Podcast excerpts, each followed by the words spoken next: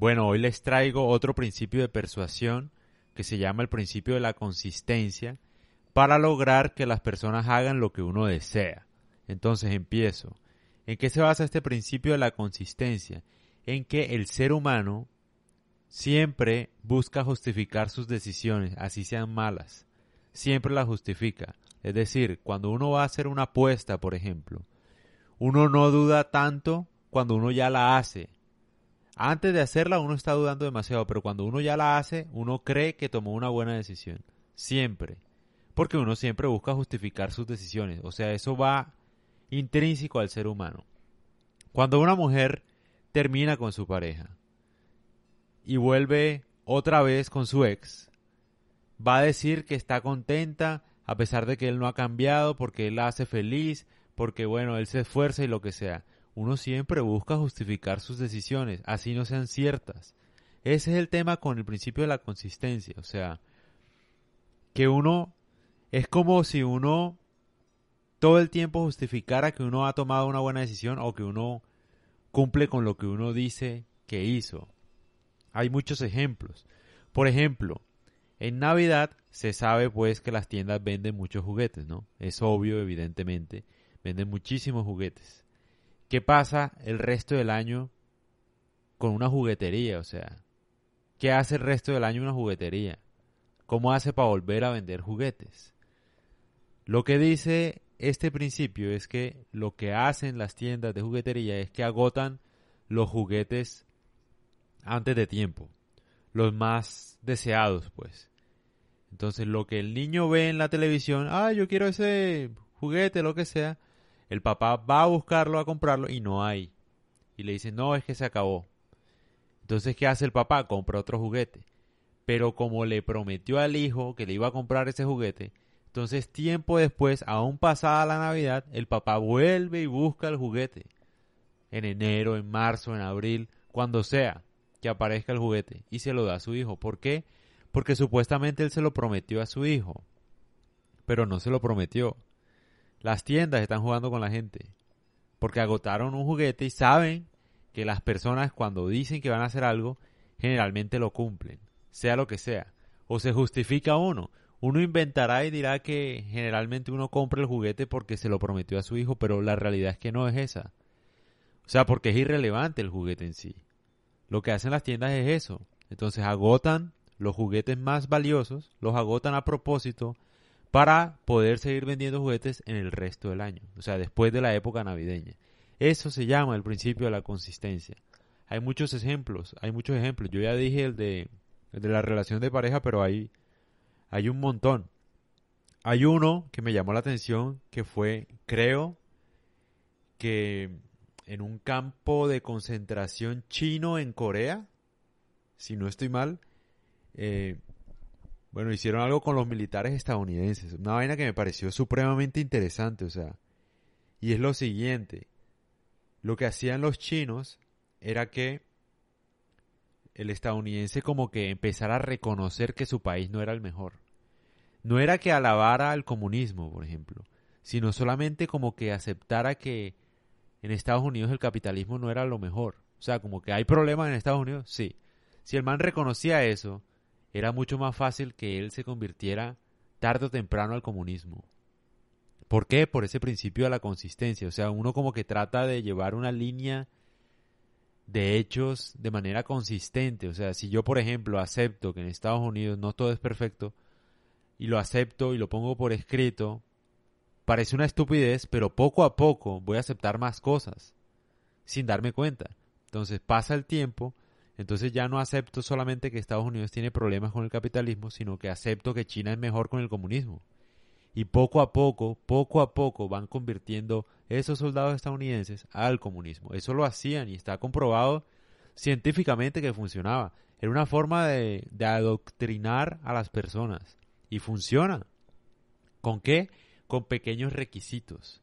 Entonces, lo que yo, no sé si ya lo dije, pero cuando a uno le preguntan si uno está bien, si, por ejemplo, te saludan y te dicen, hola, ¿cómo estás? Y tú dices, bien, ah, bueno, eh, te llamaba para hacer una donación porque hay mucha gente que la está pasando mal, para ver si nos puedes ayudar. Uno siente la obligación de ayudar porque ya dijo que se encontraba bien. Ese es el principio de la consistencia. Como uno ya dijo, no, yo estoy súper bien, excelente, gracias a Dios. Entonces, claro, uno se obliga. O sea, si yo estoy bien, ¿por qué no podría ayudar a los demás? ¿Por qué no puedo ayudar a la iglesia? ¿Por qué no puedo ayudar a los damnificados, pues, de, no sé, desastres naturales? Entonces, ¿qué pasa ahí? Eso es el principio de la consistencia. Uno siempre, y las empresas y los demás, se aprovechan de uno con eso. Yo siento que eso pasa también con el feminismo. O sea, al feminismo le venden una idea, le dicen, no, las mujeres no ganan lo mismo que los hombres, listo. Pero poco a poco, el radicalismo feminista hace que las convenza de muchas cosas más. Es decir, empiezan aceptando pequeñas diferencias y de un momento a otro se vuelven extremistas. Entonces ya no se trata de querer ganar lo mismo que el hombre, sino querer ganar más y tener al hombre, eh, el, bendito hombre opresor machista, tenerlo eh, oprimido. O sea, la idea no es tener una igualdad de derechos, sino que ya se vuelve una cosa extremista. Ya es eh, los hombres son una basura, son un pedazo de mierda, todos son unos violadores, todos son unos asesinos y tal. Y no es cierto, pero de la nada poquito a poco empezaste a entrar en una ideología que no te diste cuenta que es exactamente como hacen los chinos, adoctrinando soldados estadounidenses, lo mismo, poquito a poco, con cositas, suavecito. Obviamente, si a uno le dicen que uno diga, no sé, cualquier cosa, que uno diga de un momento a otro, que por ejemplo, en el caso de los soldados estadounidenses, que uno dijera, China es lo mejor del mundo, ellos no lo van a decir ni muertos. Obviamente no. Entonces empezaban era con pequeños requerimientos, con pequeños, con que aceptaran el hecho de que Estados Unidos no era perfecto. Ya, con eso bastaba para en poco tiempo volverlo a alguien comunista. O sea, uno no se da cuenta, pero uno siempre justifica todas sus decisiones y todo lo que uno hace. Y esa es otra cosa. Uno debe, al parecer, uno debe tener mucho cuidado con lo que uno hace.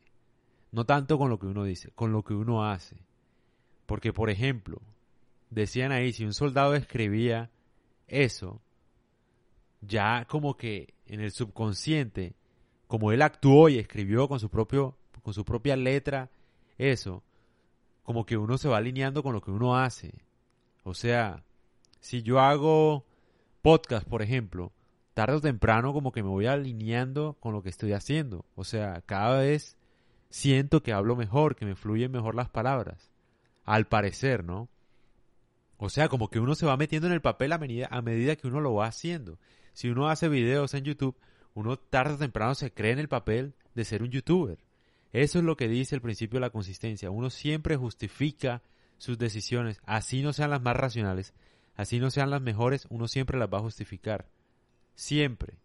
Entonces, lo mismo pasa con el, con el tema del feminismo, que eso ya es otra cosa que yo logro entender un poco más, y es, el feminismo te vende una idea que los hombres tienen privilegios y las mujeres no, y tú lo aceptas, pero ya después pasas de aceptar esa diferencia a no querer casarte, a no querer tener ningún hombre, a ver a todos los hombres como una porquería, y tú no te das cuenta. Tú no te das cuenta, te están adoctrinando con pequeños requerimientos, con cositas con detallitos. Tal cual como cuando uno dice que uno se encuentra bien. Ah, bueno, si estás bien puedes ayudar. Y uno dice, sí, debería ayudar porque yo estoy bien. Y los demás están mal. Lo mismo, o sea, con pequeñas cosas. Entonces decía en el libro que me estoy leyendo que es... Ay, pucha. Eh, es que hay dos. No es... No es... Eh, persuasion, sino persuasion. Creo que es así de Robert Cialdini, si no estoy mal. Eh, y bueno, eso decía el libro, ¿no? Que uno debería tener cuidado con esas pequeñas solicitudes que uno cumple, o sea, con esos pequeños requerimientos. Por ejemplo, uno estaba dispuesto a ayudar a limpiar una ciudad si uno decía eh, que era buen ciudadano, por ejemplo. Entonces, si tú eres buen ciudadano, deberías ayudar y como que el rango de aceptar ayudar a limpiar una ciudad estaba más ligado con el sentido obviamente de pertenencia que uno tenga, pero por la identidad que uno le pone a eso. Es decir, si tú te autodenominas siendo un buen ciudadano, lo más probable es que te vayan a pedir ayuda y tú vayas a aceptar. O sea, a lo que voy es que no tiene nada de malo hacerlo. El tema es que uno debe ser consciente sobre qué tipo de persona lo está adoctrinando a uno y uno no se da cuenta. Bajo este principio de la consistencia, tal cual como hacen las tiendas navideñas para vender en otra época. Te hacen creer que tú estás cumpliendo con una promesa que le hiciste a tu hijo, pero la verdad es que ellos están aprovechando de ti.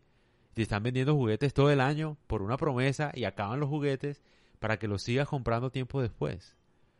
Porque supuestamente lo prometiste, pero es que, es decir, o sea, todo se basa en un principio de consistencia, como cuando uno apuesta, como bien lo mencioné anteriormente. Uno apuesta y uno cree que apostó bien, o cuando uno se queda con un ex, uno cree que decidió bien porque uno lo decidió. Es que nadie quiere aceptar que uno tomó malas decisiones. Entonces, todas las decisiones que uno tome, uno las va a justificar. Todas.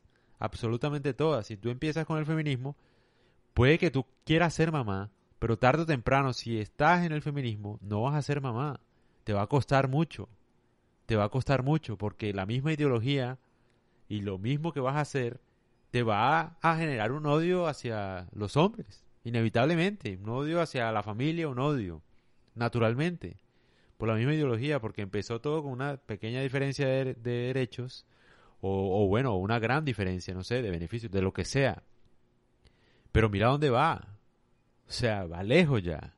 Que tiene que ver tener un hijo con, con esa inequidad entre hombres y mujeres. ¿Sí me entiendes? Ya va mucho más allá. Ya va en un plan de vida. Lo que empezó con una cosa de identidad que me parece que la gente debería tener más derechos, ya va en tu vida personal. Ya no quieres tener hijos, ya no quieres tener novio, ya no quieres tener esposo. Ya dices que todos los hombres son una basura. Cuando no lo es. Entonces es para pensar este principio de la consistencia. No para usarlo, yo siento que no es necesario uno que uno lo use. O sea, no, no está bien uno aprovecharse de la gente, hay que saber medirlo ya.